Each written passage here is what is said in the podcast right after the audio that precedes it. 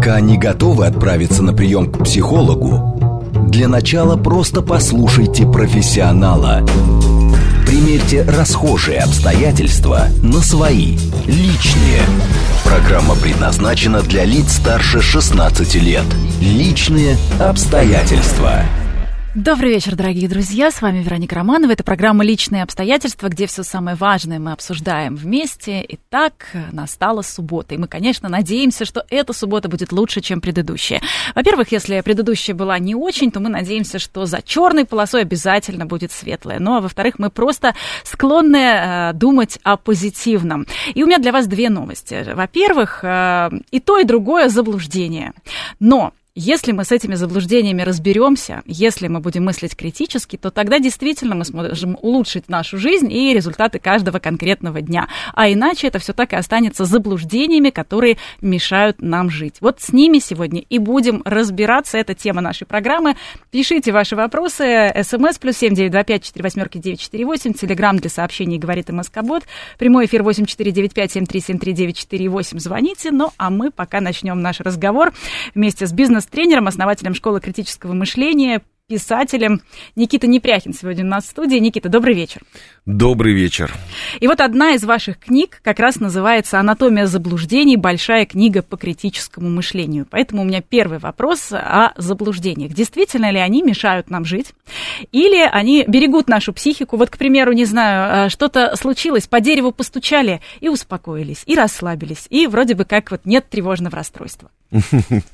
Да, хороший вопрос. Для того, чтобы вообще вести разговор про заблуждение, нужно сначала определиться с коннотацией, хорошо это или плохо. И обычно всегда говорят заблуждение, но это что-то такое однозначно плохое, что мешает нам жить, принимать верные решения, мешает правильно думать, идти в нужном направлении. Но вот знаете, мы же недаром э, придумываем для себя какие-то э, ритуалы, недаром мы верим в суеверие. Кому-то же они облегчают жизнь. Да, поэтому я, например, а, всегда стараюсь быть не таким категоричным, и если я вижу, что кто-то, например, не переходит улицу, потому что перешла черная кошка, хотя я понимаю, что кошка ни в чем вообще бедная не виновата, и никак она не повлияет на дальнейшие события, или кто-то, возвращаясь домой, посмотрит в зеркало, если ему от этого проще, я рассуждаю так, отлично, это нормально. Поэтому здесь я всегда против какой-то полярности, не бывает черного и белого. Я думаю, что кому-то это действительно чуть-чуть облегчает жизнь, добавляет оптимизма, добавляет уверенности, добавляет вот такой иллюзии контроля, которой на самом деле нет. Но а иногда вот эти заблуждения, они нас приводят прям к катастрофическим последствиям. Здесь скорее краткосрочный эффект и долгосрочный. Вот краткосрочный эффект есть, который нам помогает, который нас успокаивает, но в долгосрочной перспективе, если мы будем все время полагаться, вот скажем, на все эти наши суеверия и на решения, которые мы принимаем, не осмыслив их и не продумав, вот здесь конкретно потом мы будем расплачиваться, наверное, очень какими-то серьезными результатами.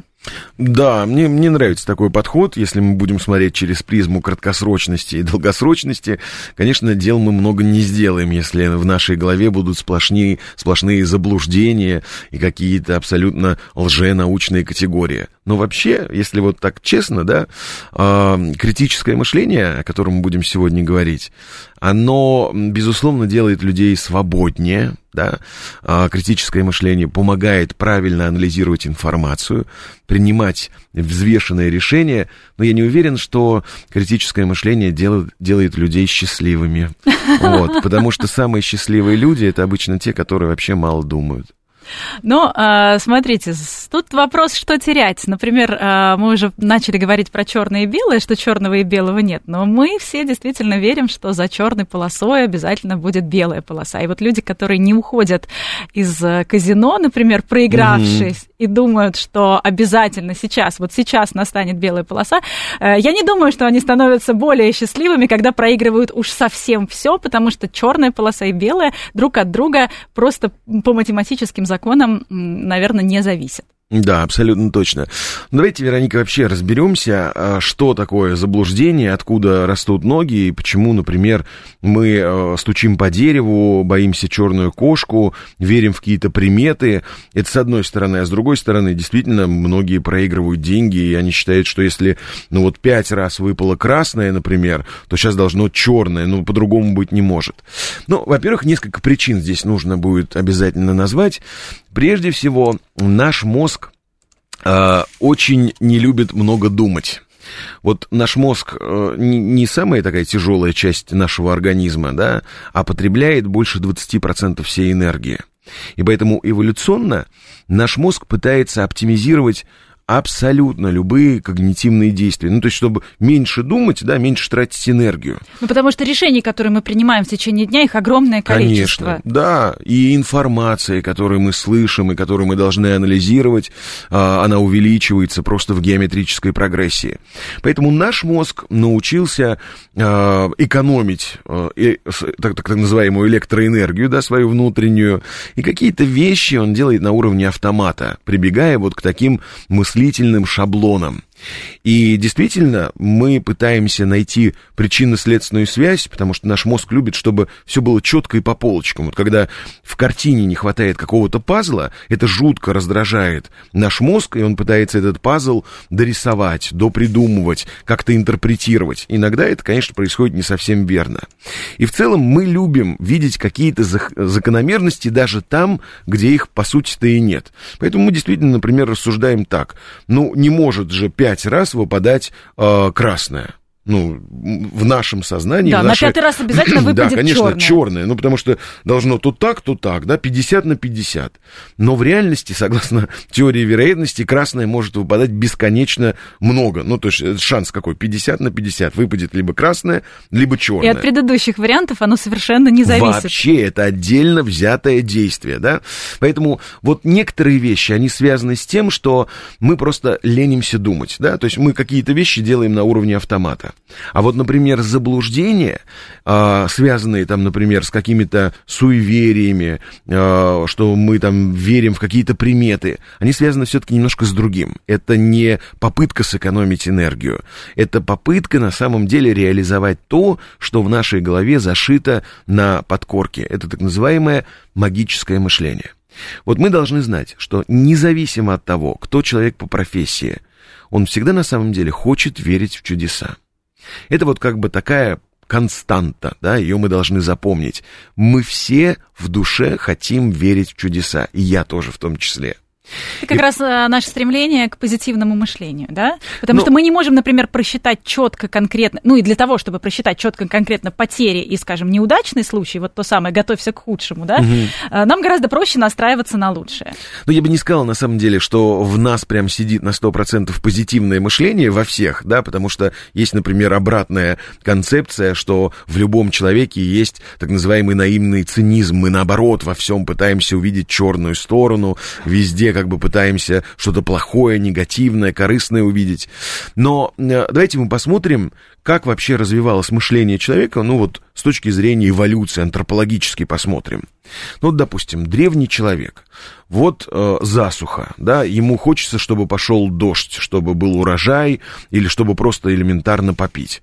И вот он выдумывает каких-то себе там богов, да, потому что он не, не понимает, почему гром, почему молния, почему вода, почему деревья, да, он пытается как бы дать этому какое-то адекватное по его мнению, рациональное объяснение, что если течет вода, значит, есть дух ручья, там, да, например. Или вот э, на небе зажигаются звезды, значит, это кому-то нужно, кто-то их там включает, или это какие-то лампочки. Он начинает молиться, да, и говорить каждый раз, обращаясь к вымышленным там духам, пошли нам дождь, пошли нам дождь, пошли нам дождь. Ну, как несложно догадаться, дождь рано или поздно он в любом случае пойдет. И нам просто проще думать, что это мы контролируем. Конечно. И вот тут как раз срабатывает вот эта вот неверная связка, которая в нашей голове выстраивается в такой последовательности. Раз пошел дождь, значит непосредственно моя молитва условно помогла. Поэтому вот эта вот связка и умение видеть Причинно-следственные связи там, где их нет, лежит в основе магического мышления. Ну, и, и нас... желание все и, контролировать. И желание, конечно, да, действительно все контролировать. Поэтому, вот смотрите, мы, например, считаем, что есть а, четкая логическая связка. Если я постучу по столу, значит, какого-то события негативного или негативного исхода не будет. Да, это ложная, абсолютно причинно-следственная связь. Кстати, вот это умение видеть связи там, где ее нет, называется в науке страшным словом апофения. И мы все, без исключения, э, этим страдаем. И, например, если мы будем говорить про то же самое э, мистическое мышление, вот далеко мы э, от древних людей не ушли, потому что вот современные, например, экстрасенсы, которые играют на магическом мышлении, там все те же самые принципы. Два главных принципа есть в нашем магическом мышлении. Это принцип подобия и принцип заразности. Ну, например, э, если человек находил какой-нибудь корень, который похож внешне там на человека, ну, то есть, например, есть какой-нибудь там ствол, есть ручки, ну, когда ножки. они на кофейной гуще. Ну, типа того. Он такой думает, а, если этот корень похож на телосложение человека, значит, соответственно, употребляя этот корень, я стану сильнее. Вот это принцип подобия, да? Или, например, э, мы находим какой-нибудь красный цветок, и мы считаем, ага, красный, похоже на кровь, значит, этот цветок дает мне силу и так далее. И э, принцип заразности тоже точно так же лежит в основе. Э, например, экстрасенс просит и говорит, так, э, значит, принеси, пожалуйста, волос там э, твоего партнера, суженого, ряженого, я сейчас буду что-то там с ним делать, какой-то ритуал приводить. Не бойся, мужика верну в семью. И почему мы считаем, что это довольно правдоподобно? Потому что есть вот этот принцип заразности. Если этот волос был на голове у человека, которого я хочу вернуть, значит, какие-то манипуляции с этим волосом действительно повлияют потом и на самого человека.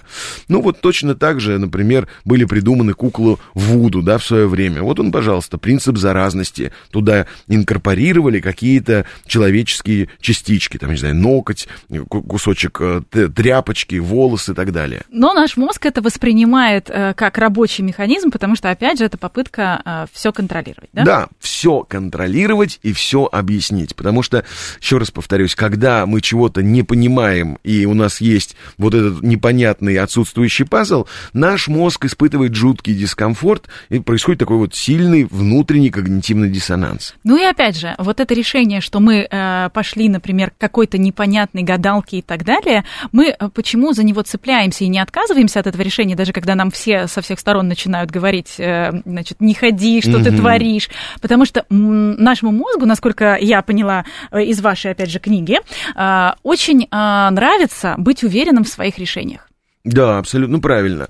Наш мозг вообще любит э, находить оправдание любым своим действиям, не только правильным, но и неправильным. Вот, например, э, купила машину, она все время ломается, но я ее не продам, я от нее не откажусь, потому что даже я ее выбрала. Безусловно. Или, или, например, муж с ним там определенного рода несовпадения, нестыковки и так далее, но я от него не уйду, потому что я его выбрала. Это же мое решение, да? То есть вот, вот таким образом мозг работает. Да, абсолютно правильно. Вот э, наш мозг мало того, что, честно говоря, не очень любит думать, потому что это энергозатратная история, еще раз повторюсь, эволюционный механизм внутри, да, это сэкономить энергию и оптимизировать все абсолютно когнитивные функции, которые происходят в голове. И наш мозг, это тоже его вторая удивительная отличительная особенность, он не любит себя чувствовать дураком. Вот когда он себя чувствует дураком, он, видимо, от этого очень сильно страдает и переживает. Какой прекрасный парадокс. И думать не любят, и чувствовать себя глупым не да, любят. Да, абсолютно правильно. И вот это удивительно, кстати, да, а, опять же, говоря про психологию, ведь очень часто, а, вот, допустим, там кто-то рассказывает, да, вот у меня такие ужасные отношения, вот там и это происходит, и то, тут плохо, там плохо. А что ж ты тогда не уходишь, да? И вот тут действительно наш мозг пытается найти этому оправдание, рационализировать все это, потому что в противном случае получается, что я должен признаться, что я ошибался. Нет, это такая внутренняя, очень сложная штука, которую тяжело в реальности признать. А здесь еще он срабатывает следующий принцип а, оправдания. Когда мы что-то делаем не так, как правило, ну, например, экзамен. Вот мы плохо сдали экзамен. Мы это а, оправдываем внешними обстоятельствами. Погода была плохая, атмосферное давление тяжелое и так далее, и так далее. Но если, например, кто-то другой что-то делает не так, ну, там, человек кого-то подрезал на дороге, мы, конечно, будем обвинять его личные качества в этом, что да просто он невоспитанный, просто он некультурный и так далее. Или если он не сдал экзамен, просто он не приучен к труду, э, просто он, значит, э, не, не четкий, он не соблюдает дедлайны и так далее. Вот, то есть, когда мы взаимодействуем с людьми, мне бы очень хотелось обсудить этот аспект, э, мы действительно себя оправдываем обстоятельствами, а людей вокруг их качествами. Это абсолютная правда. Об этом много чего знают психологи, да, потому что речь идет о так называемом внутреннем или внешнем локусе контроля, а вот тот феномен, о котором вы сейчас сказали, он называется а, в науке фундаментальная ошибка атрибуции. Вот так вот очень сложно звучит. Но действительно, факт остается фактом. А, вот давайте вспомним действительно свою, например, студенческую практику, да, свое прошлое студенческое. Если я я, например, сдал успешный экзамен, я буду это оправдывать, соответственно, тем, что, ну, я молодец, я правда заслужил этой пятерки. Или там, э, ну... Даже если справедлив... я ничего не учил, я просто талантливый. Я просто талантливый и умный. А извините, это тоже надо уметь симпровизировать, да, и что-то там наговорить. Это тоже большое искусство. А вот если кто-то получил, это ему просто повезло, да, это просто чистая случайность, это ему подфартило с билетом, или он просто любимчик и так далее. Вот таких примеров огромное количество, это опять же говорит о том, что наше внутреннее сознание, наш мозг, он очень любит себя чувствовать правым, верным, и действительно то, что там, я принимаю всегда и везде верные решения, вот эта мысль, видимо, дает очень э, много ресурсов э, для внутреннего состояния. Ну и это тот э, самый пример э, и та самая теория, которую хорошо бы вспоминать, когда ты ругаешься, например, со своим руководителем. То ты должен понимать, что в первую очередь он думает, что действительно с тобой что-то не так. То есть он навряд ли будет учитывать э, все те обстоятельства, которые тебе помешали, что помимо этого проекта у тебя еще 10 других, которые тебе тоже нужно сдать к определенному времени. И здесь, возможно, кому-то сейчас как раз э, поможет эта теория. Вот одно из заблуждений, которые мы э, часто используем. Да я сам вот, вот, вот только сейчас, буквально там полчаса назад, я себя поймал на как раз фундаментальной ошибке атрибуции. Потому что я вот торопился, кого-то там условно там мы подрезали, когда ехали, я этому даю абсолютно нормальное объяснение. Мне Но нужно я, успеть к эфиру. Извините, у меня прямой прямой эфир. Но пять минут до этого, когда кто-то там, например, не очень корректно себя вел на дороге, ну, естественно, я думаю, ну, это просто, ну, дорожный хам. Как еще это назвать? Да, вот так, такие удивительные а, парадоксы, да, происходят в голове. Как по-разному мы оцениваем одну и ту же ситуацию. Ну, а как нам а, смотреть-то на ситуацию, скажем, критически? Вот тот самый, тот самый мой любимый вопрос, а, как быть умнее, когда мама очень любит говорить, любая мать любит говорить своим детям, надо быть умнее. И так вот э, со стороны смотришь и хочется сказать, ну, если бы можно было так легко быть умнее, mm-hmm. то этого разговора бы сейчас не состоялось. Но это очень сложный на самом деле вопрос, потому что а, подходов и концепций здесь огромное количество. Мы можем очень просто подойти, например, чтобы избегать вот этих когнитивных искажений, вот этих вот ловушек мышления, для начала их надо знать, да, и вот то, что мы перечислили, это на самом деле лишь э, маленькая толика, да, их огромное количество, и некоторые из них прям действительно заслуживают особого разговора, чтобы мы вот прям вот взяли и выделили. Вот смотрите, вот какой феномен есть внутри нашей головы, вот как мы традиционно ошибаемся, вот как мы, например, преувеличиваем свои способности и не, недооцениваем способности других. Или вот как мы традиционно, неправильно, шаблонно принимаем решения. Это с одной стороны, да, вот такой очень понятный, последовательный подход. Изучай, как работает твой мозг и, соответственно, а, учитывая это в дальнейшем. А на самом деле нужно просто действительно работать над своим критическим мышлением. И первый шаг всегда в развитии критического мышления, всегда он начинается с саморефлексии. Вероника, как вы думаете, с какого вопроса или с какой мысли должно начинаться развитие критического мышления? Ну, что я об этом знаю? Как вариант, что я об этом знаю. Ну, вот человек может сказать, да я достаточно на самом деле знаю. Нам я всегда вот, кажется, я, что мы достаточно Да, я прочитал знаем. книгу Непряхина, э, и все, я, я уже практически спец, я сам могу интервью на эту тему провести. На самом деле, вот развитие критического мышления начинается с того, что в голове появляется осознанная мысль о том, что у меня есть некие проблемы с мышлением, что я иногда заблуждаюсь, иногда принимаю неверные решения, я не могу отличить правду от лжи, я ведусь на фейковую информацию, я не умею делать факт-чекинг, я иногда не вижу, где причина, где следствие. Вот это удивительный момент, но действительно развитие, вот эта осмысленность, осознанность внутренняя, саморефлексия, она начинается с понимания того, что у меня что-то не так в голове. Я приведу вот сейчас очень простой пример, да, вот э, я всю свою жизнь занимаюсь э, вопросами бизнес-образования. Ну, только чтобы не думали наши многоуважаемые слушатели, потому что слово вот вы меня назвали бизнес-тренер, а я даже, честно говоря, немножко стесняюсь этого э, названия, потому что оно очень дискредитировало себя в последнее Потому время. что все со всех сторон так рассказывают про успешный успех, Вот, что опять вот. же хочется вспомнить э, прекрасный пример, что успешный успех это скорее исключение. Да, мы сейчас к успешному успеху перейдем. Я сейчас просто вот эту мысль доведу а, к вопросу о том, насколько очень важно а, рефлексировать и понимать, что есть некие проблемы с мышлением. Значит, я не занимаюсь успешным успехом, я не веду марафоны желаний, я занимаюсь вполне себе прикладными вещами. Да, я сам логик и веду там логику во многих вузах. И вот, э, допустим, я спрашиваю иногда людей, а, руководителей, да, людей бизнеса. Я говорю, слушайте, как у вас, например, там с делегированием, да, с вот с этой компетенцией? Они такие, ну, Никит, да, тут есть над чем поработать. Или, например, я спрашиваю, слушайте, а вот как вы публично умеете, хорошо вы выступаете, как вы себя оцениваете? Ой, нет, на самом деле есть куда расти, куда стремиться. То есть тут какая-то трезвость есть. А когда я спрашиваю, как у вас с логикой условно, я ни разу не встретил ни одного человека, который бы мне сказал, ой, вы знаете, с логикой у меня плохо. Я слышу стандартный абсолютно всегда ответ. Вот что-что, а с логикой у меня все в порядке. А когда мы начинаем работать, мы там понимаем, что человек просто, ну, условно 2 плюс 2 сложить не может, ну, такая параллель из математики, да, но он не может там найти элементарную ошибку. Поэтому вот само а, познание из понимания того, что есть какая-то внутри проблема, с этого все начинается. Э, Наши слушатели э, иронизируют э, и присоединяются к обсуждению нашего эфира. Напоминаю, что нас можно не только слушать по радио, но и смотреть на YouTube. И вот как раз на YouTube есть комментарий. Хорошо, что Аннушка маслица не разлила. То есть, э, да, действительно, э, суеверия и какие-то приметы в нашу жизнь так плотно вошли и иногда определяют какие-то ключевые решения. Но вот про успешный успех хотелось бы поговорить, раз уж мы затронули эту тему. Когда кто-то стоит на сцене и говорит, забудьте все, что вам рассказывали до этого, вот у меня получилось, я, значит, э, ничего не умел, ничего не знал. Или, пожалуйста, блогеры, которые сейчас зарабатывают миллионы, на которых все смотрят и говорят, все, я бросаю все, я буду блогером.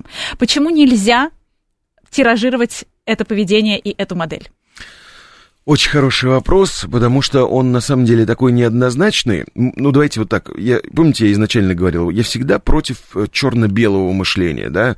А, Всегда есть э, миллион разных нюансов. Вот с одной стороны, конечно, мне очень приятно, что э, у нас есть, например, ну, ну какая-то иллюстрация, к чему мы можем стремиться. А, могут вот эти success story, да, истории успеха вдохновлять других людей. Да, конечно, мы, мы это видим. Но есть и страшная обратная сторона медали. И я, кстати, всегда был на протяжении всего времени противников, хотя сам там выступал вот на всех этих многочисленных бизнес-форумах, когда кто-то выходит и говорит, забудьте все, главное верить в себя. А, у меня было а, с тысячи рублей в кармане. Мне все говорили, у тебя ничего не получится, но я шел к своей цели, вопреки здравому смыслу, вопреки прогнозам, и у меня все получилось. Давайте теперь вот просто подумаем, возможно ли такое? Да, возможно. То Тут пример мы да, знаем. Ну да, замечательно. Но теперь самое главное. А сколько таких людей, которые вопреки здравому смыслу, с тысячу рублями в кармане, без бизнес-плана, вопреки всем прогнозам, пытались что-то сделать, и они провалились? Я так думаю, что на самом деле большинство. Я вот очень часто от студентов слышу, допустим, такие мысли. Они говорят, я, наверное, не буду заканчивать образование. Я говорю, почему? Ну, вот я знаю предпринимателя, я на него подписан, у него миллион, он не учился и ничего, и добился большого успеха. Ну, а сколько таких, кто не закончил вуз и в конечном итоге не добился э, успеха? Это, кстати, когнитивное искажение, которое называется ошибка выжившего. Да, и там очень э, подробно можно обсуждать различные примеры, чем мы и займемся сразу после новостей. Смотрите трансляцию программы на YouTube-канале «Говорит Москва». Пока не готовы отправиться на прием к психологу, для начала просто послушайте профессионала. Примерьте расхожие обстоятельства на свои, личные. Еще раз добрый вечер, дорогие друзья, с вами Вероника Романова. Это программа «Личные обстоятельства». Приветствую всех, кто, возможно, к нам только что присоединился. Сегодня мы обсуждаем заблуждения, которые мешают нам жить. А, пишите ваши вопросы. СМС плюс семь девять два пять четыре восьмерки девять четыре восемь. Телеграмм а, говорит МСК-бот. И звоните в прямой эфир восемь четыре девять пять семь три семь три девять четыре восемь. Поговорим. А, отвечает на наши вопросы сегодня бизнес-тренер, основатель школы критического мышления, писатель Никита Непряхин. Никита, еще раз добрый вечер. Добрый вечер. Мы как раз начали говорить про эффект выжившего, вот тот да. самый опасный, который заставляет нас покупать лотерейные билеты и вообще ставить на карту все, потому что у кого-то получилось. Да, а, мы как раз говорили до ухода на новости о том, что с одной стороны истории успеха они могут прекрасным образом вдохновлять, а с другой стороны они очень часто дают нам неправильную картину. Ну, действительно, мы начинаем ориентироваться на опыт одного человека, не понимая всю тенденцию и закономерность. А какая закономерность? Еще раз повторюсь, много ли людей, у которых не было там образования, э, грамотного бизнес-плана, э, первоначальных инвестиций и всего-всего, что обычно требуется для хорошего стартапа, много ли они э, из них добились успеха? Нет, конечно. Вот по такой же причине мы очень часто, например, заблуждаемся и думаем, что Господи, дельфины, они спасают людей, такие милые животные. Нет, животные, они милые, безумно умные, но на самом деле людей они не спасают. Но почему мы считаем, что они действительно смогут помочь, если вдруг, не дай бог, мы будем тонуть в море? Потому что были такие случаи, мы про них знаем. И да. по этому же принципу мы, например, боимся летать на самолете, потому что э, хотя, если посмотреть на э, длину маршрута, на автомобиле гораздо опасней. Да, но я думаю, что все-таки с автомобилем здесь немножко а, другая закономерность. Она не совсем связана с а, ошибкой выжившего. А вот а, история с дельфинами, надо просто нашим слушателям а, объяснить, да, почему называется это когнитивное искажение ошибка выжившего. Мы слышим эти истории успеха, что я сделал бизнес, а, там дельфин меня спас, или у меня была тяжелая болезнь, мне ставили плохой диагноз, да. Я ничего я верил, не делал, не да, ходил к врачу. Да, но я верил в себя, или там, допустим, не знаю, при, принимал гомеопатию, или там, не знаю, прикладывал что-то, э, лист лавровый колбу, ну, неважно, какие-то иррациональные действия. И мне это помогло. Но мы все это слышим, потому что те, кто, например, э, делал какие-то действия, и это не помогло им, да, они уже не выжили. И дельфины, например, их толкали носом не к берегу, а в обратную сторону. Почему они нам не могут это рассказать? Потому что просто физически у них нет такой возможности. Хотя это не, не очень смешно, но почему-то... Ну да. да. А, поэтому всегда нужно анализировать не только истории успеха, но и истории провала. И всегда задаваться именно вопросом тенденциозности. А сколько таких случаев успеха на всю тенденцию? Может быть, это просто исключение а может быть, это добрая половина. Но это всегда анализ должен быть. Ну, вообще неплохо бы, да, здесь математические знания, знания э, прикладывать. Пишут наши слушатели, опять же, в комментариях YouTube-трансляции, а не может ли критическое мышление привести к раздвоению личности, условно, конфликт левого полушария и правого? Вот я знаю, что вам здесь точно есть что сказать. Ну, конфликт точно будет у того, у кого нет критического мышления, потому что история о том, что э, значит, мы думаем и используем всего 10% нашего мозга. Или, вы знаете, я не умею считать, потому что я правополушарный. У меня очень сильно развита э, творческая составляющая. Это все мифы. На самом деле мифов о нашем э, мозге огромное количество. Да? Как я уже сказал, например, классическая история – мы думаем, что 10% только задействованы, а все остальное это вот какие-то уже паранормальные, экстрасенсорные способности. Та же самая штука про то, что мы считаем, что одно полушарие у нас исключительно отвечает за рацию, а другое за эмоцию. Кстати, вот справедливости ради, я должен сказать, что иногда эти самые мифы, даже самые дурацкие, их порождает не скудоумие, не мракобесие, а сама даже наука иногда. Вот в частности история о том, что одно полушарие за, отвечает за какие-то логические, рациональные, аналитические действия, а другое, значит, креативит и фантазирует, это на самом деле все из науки пошло. Потому что это любопытная история. В 70-х годах группа ученых пыталась побороть страшное заболевание эпилепсии. Они разрезали мозолистое тело. И далее они видели, что э, какое-то действие выполняет лучше одно полушарие, а какое-то лучшее и быстрее действует другое полушарие. Но чувствуете, я же сказал, какое-то лучше, но это не означает, что э, какие-то э, функции, они сконцентрированы только в одном полушарии, а в другом э, их не существует. Поэтому, так что это заблуждение, дорогие друзья. И вот как раз развитие критического мышления, оно и позволит не верить вот таким вот желтым уткам, не верить вот такой вот э, популярным этим мифам и всегда сохранять как бы трезвость трезвость ума. Еще, кстати, одно заблуждение, э, на которое мы все ловимся. Если мы что-то знаем, если мы в чем-то убеждены, или мы подозреваем, что это так, то мы ищем подтверждение этому. Мы во всем пытаемся найти этому подтверждение. Говорят, что есть такой э, эффект беременной женщины. Если вдруг женщина в положении, она везде начинает замечать э, и других женщин в положении. Я бы сказал, что здесь в основе э, два а, эффекта, да, два когнитивных искажения. Ну, дайте про беременную женщину. А, такой феномен, он называется Баадера Майнхоф, ужасное, да, название. Вот как раз этот феномен говорит о том, что когда мы о чем-то узнаем новым, или на чем-то концентрируемся, то мы потом это видим везде. Ну, приведу простой пример. Допустим, я никогда не замечал, что на улицах города много какой-то машины, да, определенной марки или расцветки. Значит, я покупаю себе эту машину, и далее мне эта машина везде начинает мерещиться. Или, например, я занимаюсь критическим мышлением, и я везде слышу о критическом мышлении. Я думаю, господи, все сейчас, что ли, у нас теперь этим занимаются? Нет, не факт. Просто здесь особенность в том, что как только мы что-то новое узнаем, на чем-то делаем максимальный акцент, мы начинаем это замечать. Просто раньше наш мозг на этом не акцентировал внимание. Ну и было точно такое же количество беременных женщин, просто так как сейчас этот человек в положении, он начинает видеть себе подобных.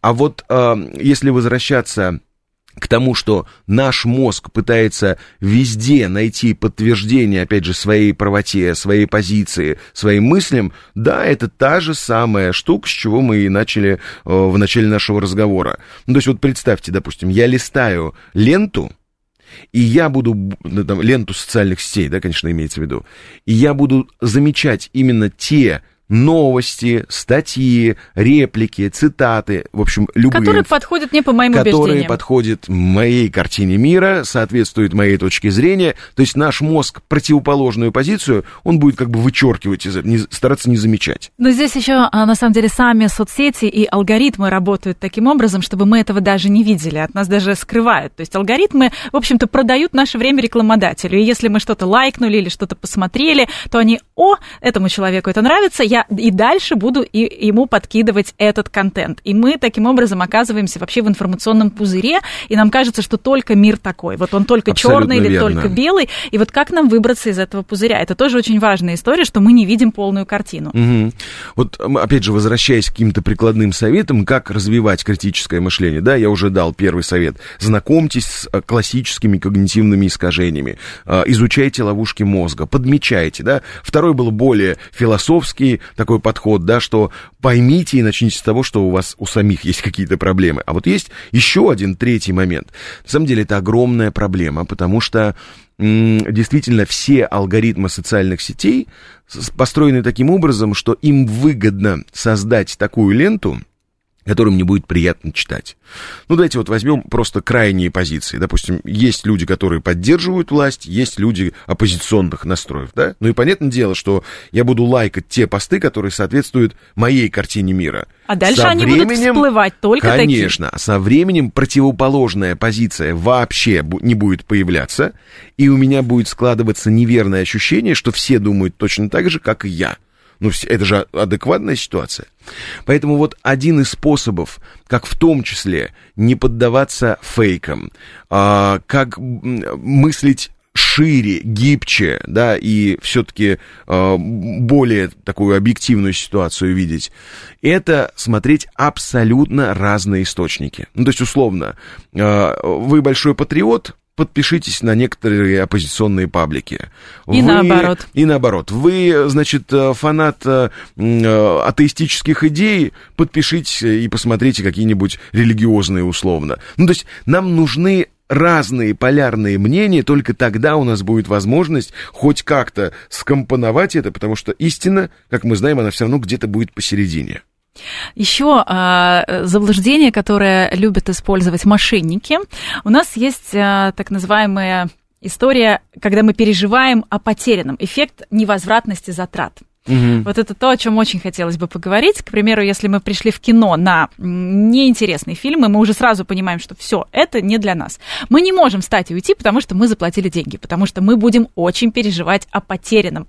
И это не только материальное, это касается и бизнеса. Люди, которые развивают какой-то стартап, который, что называется, не летит, вот они не могут взять и бросить, потому что уже вложили туда миллионы. И не думают о том, что они и дальше вложат еще миллионы, которые тоже сгорят. И также с фильмом. Если бы мы просто встали и ушли, то мы за это время э, заработали бы уже э, деньги на другой фильм, к примеру. Или то просто... есть получается, что мы и деньги да, потеряли, и время еще свое потеряли. Да, то есть дважды. Но, дважды. но нам так страшно потерять вот этот вот рубль, что мы не думаем о потенциальном заработке 10. Э, Здесь не только дело в том, что я боюсь рубль потерять. Это дело не в том, что я не вижу какие-то упущенные выгоды. Я думаю, что наши слушатели уже примерно поняли, в чем тут дело.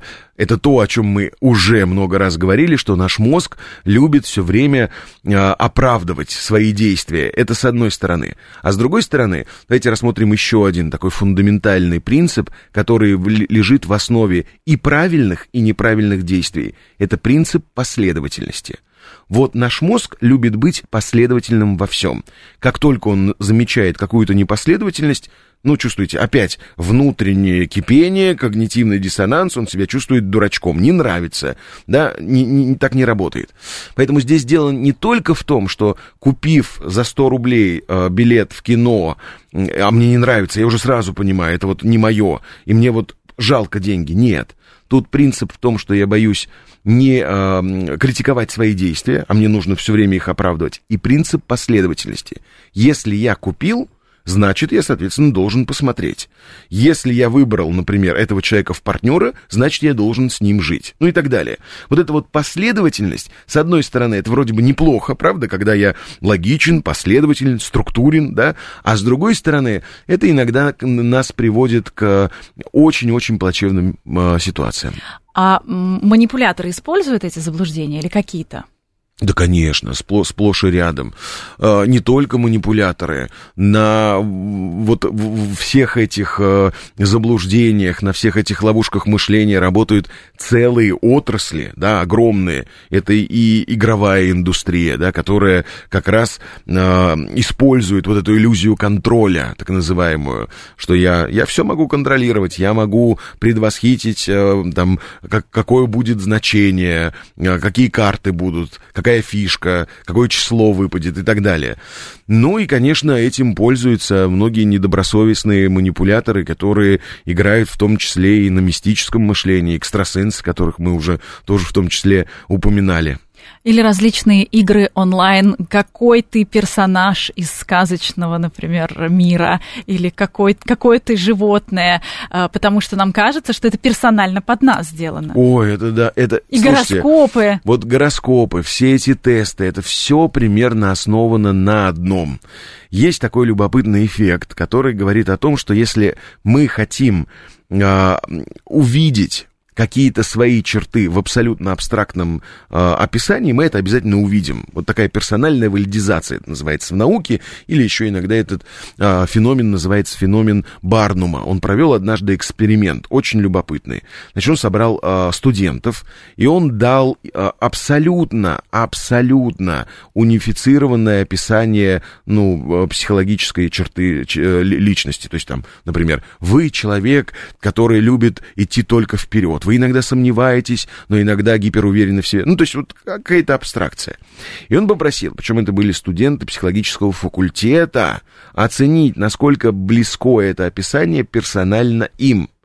И удивительно, но по пятибальной системе в среднем все студенты, вот это абстрактное, нейтральное описание, сказали, что оно идеально их описывает, идеально им подходит, они оценили на 4,7. Ну, то есть это практически там, ну, вы понимаете, какой-то огромный процент. И э, проводились еще дополнительные эксперименты. Например, брали э, психологический профиль человека, делали ровным счетом наоборот все. Ну, то есть, например, э, там человек диагностировали как интроверт, а там писали вы, наоборот, экстраверт. Там э, у вас э, внешние референции, они говорят, а у вас внутренние референции. Также просили оценить. Тот же самый результат. Тоже человеку казалось, что это Тоже про него. Тоже казалось про него, когда прям диаметрально противоположные.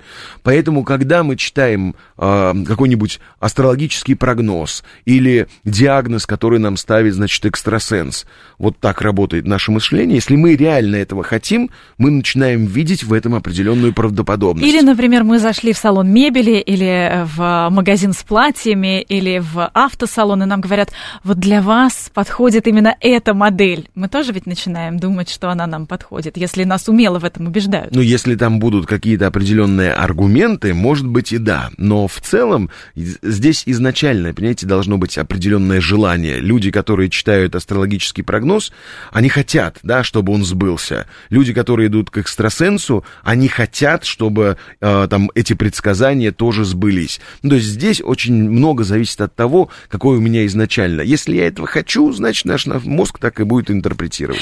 Не могу не зачитать сообщение, а как же любовь с критической точки зрения? Любовь с критической точки зрения – это остается любовью. Вот в, в, вообще здесь мешать э, эти два разных понятия не стоит. Здесь, наверное, вопрос, я так предполагаю, я позволю себе домыслить за наших слушателей, вопрос, наверное, когда есть конфликт, знаете, вот разум и чувства. Вот mm-hmm. вроде, вроде бы, вроде бы там э, хорошая жена, да, а э, сердечко не лежит. Mm-hmm. Ну, смотрите, я хочу сразу сказать о том, что критическое мышление, потому что э, тут же корень критика, да, у нас. И многие думают, это стандартная абсолютная история, что если вы про критическое мышление, а, я и так это умею, я умею критиковать. Критическое мышление не есть критиканство. Критическое мышление не есть скептический подход. Критическое мышление не есть желание э, всех довести до правды и, значит, докопаться. Критическое мышление это про умение работать с информацией. Понимаете, в первую очередь, это умение работать с информацией, анализировать, э, синтезировать, Как минимум собрать вот то, что вы сказали, подписаться на Конечно, паблики, которые, да, казалось да, бы, да. не подходят нам по убеждениям. Это э, понимание определенных принципов и закономерностей мышления. А любовь да, да бога ради. Но если говорить все-таки серьезно про конфликт иногда рационального и эмоционального, это все-таки не прерогатива критического мышления, это прерогатива эмоционального интеллекта в первую очередь. Да, умение быстро переключать разные тумблеры, понимать, что сейчас мною, э, там, мое поведение диктует эмоции.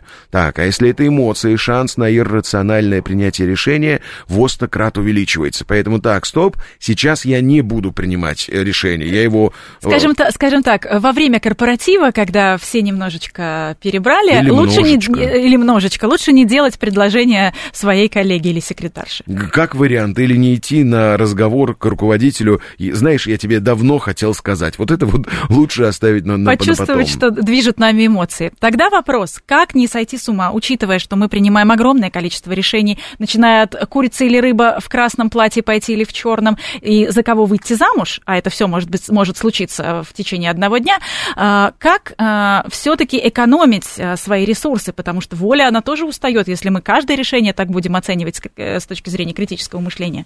Я согласен. Вот э, опять же, повторюсь, что я всегда, э, чтобы не было крайностей, и я знаю, что, например, очень часто выпускники вот нашей школы критического мышления, они впадают в небольшую такую паранойю. То есть им везде начинают смерещиться какие-то там манипуляции, отсутствие причин следственных связей, что все, значит, там заблуждаются. Это тоже есть такая крайность, согласен.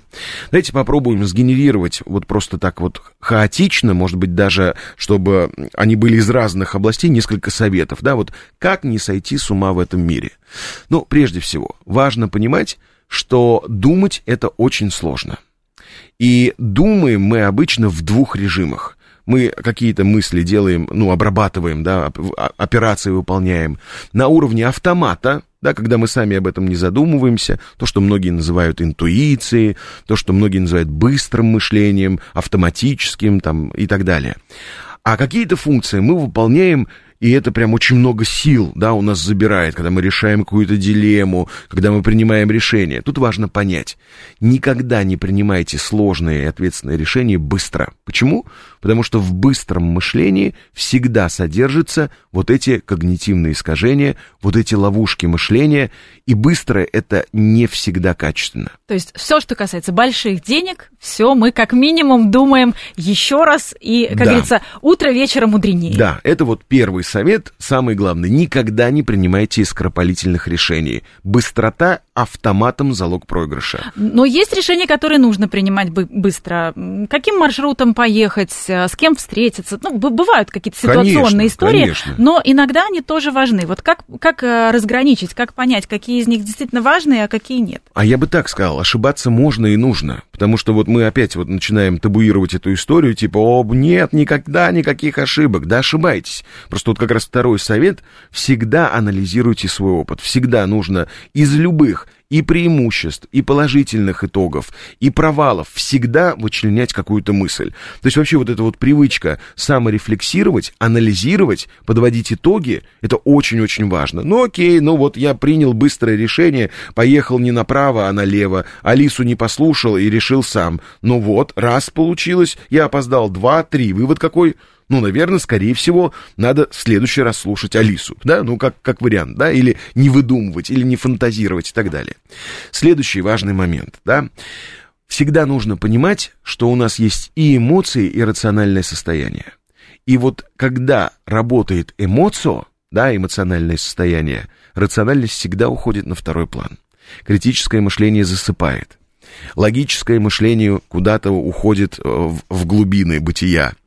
Поэтому всегда важно помнить, что нельзя принимать решения не только быстро, но еще и в эмоциональном состоянии, потому что вот это эмоциональное состояние мы в науке как называем иррациональное. Значит, а его очень любят мошенники. Конечно, абсолютно правильно. Поэтому как только мы чувствуем, что нас торопят, заставляют что-то сказать быстро, здесь сейчас, те же самые телефонные мошенники. Быстро ввести пароль, быстро, потому пароль, что крадут быстро, деньги. Да, да, да. И мы понимаем, что мы сейчас не в состоянии просто взять и рационально разложить по полочкам, я внутри испытываю страх, да, никогда не делаем никаких решений. Бросаем трубку, ставим паузу, говорим своему там визави, так, стоп, я сейчас не в том состоянии, чтобы что-то принимать решение, выдыхаем, 5 секунд э, просто считаем про себя, дышим, переходим в какое-то рациональное, адекватное состояние, и тогда принимаем решение. И самый последний совет. Всегда нужно пользоваться главной парадигмой критического мышления. Проверь, еще раз проверь, и перепроверь. Мы живем в эпоху а, постправды. Мы живем в эпоху постправды, когда количество фейковой информации становится уже больше, чем Особенно правда. в этом информационном пузыре, Безусловно. в который мы сами себя и загоняем. Да, да, да. Поэтому вот эта привычка, не то, что там всему не верить подряд, да, быть Фомой неверующим, а привычка перепроверять, перестраховываться – это очень хороший жизненный принцип, без которого выжить в современном мире просто нельзя. Пару минут у нас остается. Все-таки э, попытаюсь понять, как разграничить э, решение в случае, если все кажется важным. Есть э, люди с повышенной тревожностью. нам все кажется важным. Есть ли какой-то, например, принцип через 10 минут, 10 месяцев, 10 лет? Вот взглянуть на решение и понять, действительно ли стоит сейчас о нем так думать с, крити- с точки зрения критического мышления и анализировать? Или просто решить, забыть и ничего страшного? Ну, это, это как бы, знаете, это основа, которая лежит в, в, во всем менеджменте, умение приоритизировать, умение ранжировать. Это тоже ключевая функция. Мне кажется, здесь можно использовать самый примитивный и самый простой принцип. Просто нарисуйте такую матрицу. По одному, по одной стороне у вас будет срочность, а по другой важность. Вот и получается четыре квадранта. Срочно важно, не срочно важно, не важно срочно и не важно и не срочно. И вот просто элементарно приоритизировать, потому что в, в основе вот такой, э, такого принятия решения, там же будет многокритериальная оценка, да? Одно дело мы говорим про деловые какие-то штуки, а другое дело это про жизненные личные приоритеты. Но в любом случае, самый главный принцип не принимать это в эмоциях, да, и никогда это не делать быстро. Поэтому, если мы о чем-то говорим действительно важном, надо это делать на свежую голову медленно. Я предлагаю на свежую голову медленно еще пересмотреть наш эфир, который будет в записи на YouTube. Можно его найти также на сайте «Говорит Москва». Спасибо огромное. Огромная книга Никиты Непряхина «Анатомия заблуждений». Мы так только по верхам пробежались. Спасибо большое. У нас в гостях был а, бизнес-тренер, основатель школы а, критического мышления, писатель Никита Непряхин. Спасибо. Спасибо.